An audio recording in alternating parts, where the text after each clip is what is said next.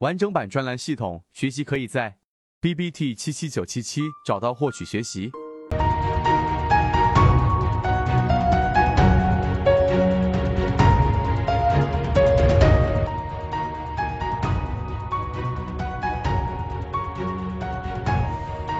今天我们一位荣誉 VIP 提了一个问题，就是在我们的泽熙底分型、顶分型当中，有一些很明确出现底分型和顶分型的时候，我们的这一个开源的一个信号，在进化岛里面开源的一个信号，底分型却没有出现，为什么？今天我们用三分钟来给大家去讲讲这个话题。首先，第一个啊，这个是一个很好的现象，因为这一次闭关，很多人开始去不断的进化我们的专栏，很多船员都反馈，这次进化岛里面的这一次闭关春节十天有很大的收获，有真正的一个理解，对于每一笔，对于一个中枢的判断，对于背驰，对于一二三类型买卖点都有了进一步的认识，哪怕只有一点点的进步，我认为都是有价值的。那么我们来说一说，为什么在出现底分型和顶分型的。过程当中，我们不是所有的信号都有提示出来。我们来告诉给大家为什么。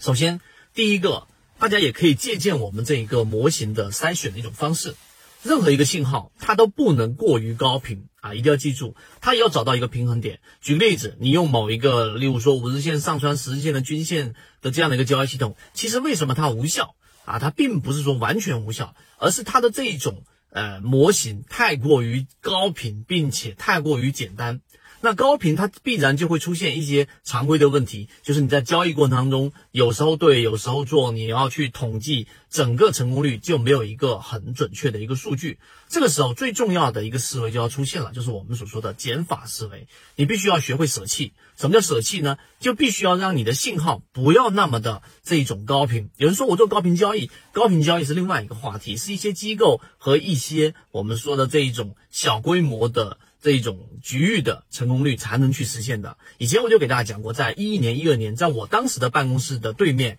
有一个办公室，大概也就是在啊一百多平左右。当时整个办公室里面，我看到只有两个人，他们做的就是高频交易。最后很快他们又消失掉了。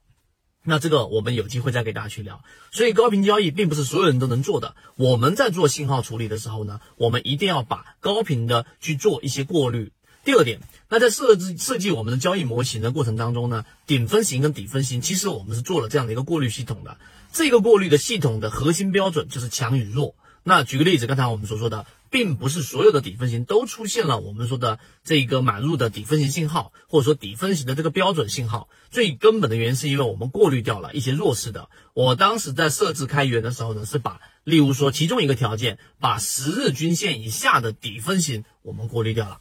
那你要想啊，十分型这个十这个十日均线的这个底分型以下的这种十日均线以下的底分型，它有效吗？它答案如果是在第一类型买点大幅的乖离率，举例子，它离十日均线乖离率超过百分之十或者百分之十五的这种底分型，它是有效的。但是很多情况之下，它离十日均线只有百分之七、百分之八左右的乖离率，也就是说，在十日均线以下的弱势底分型，它并没有形成一个趋势，或者是在中枢盘整过程当中底分型，它往往是会让你的交易过于高频，甚至是无效的。所以我们把它过滤掉了。所以这是第二个层面。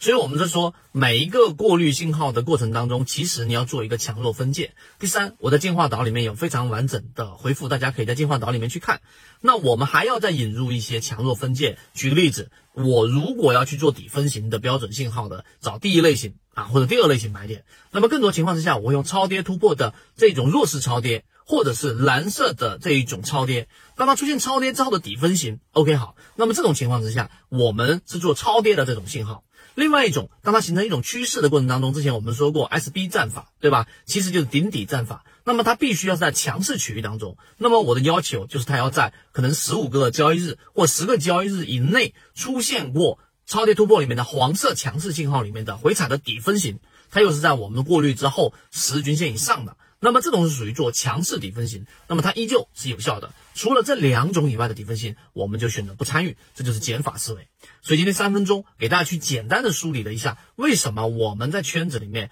现在以及之后。公开的开源的信号的，我们都是会做这样的一个舍弃取舍的一个过程，因为我们知道不可能有任何一个信号它是可以把所有的利润都把握住的，只有你什么时候学会去舍弃掉一些可能不确定性那么高的信号的时候，你实际上才走进到了一个你自己有把握的确定性的一个利润圈子，这个时候我们的交易的稳定性和确定性利润才会提升。好，今天讲那么多。如果你对于我们讲的这些信号和我所提到的内容有兴趣的话，怎么样进入到进化岛里面？今天讲那么多，和你一起终身进化。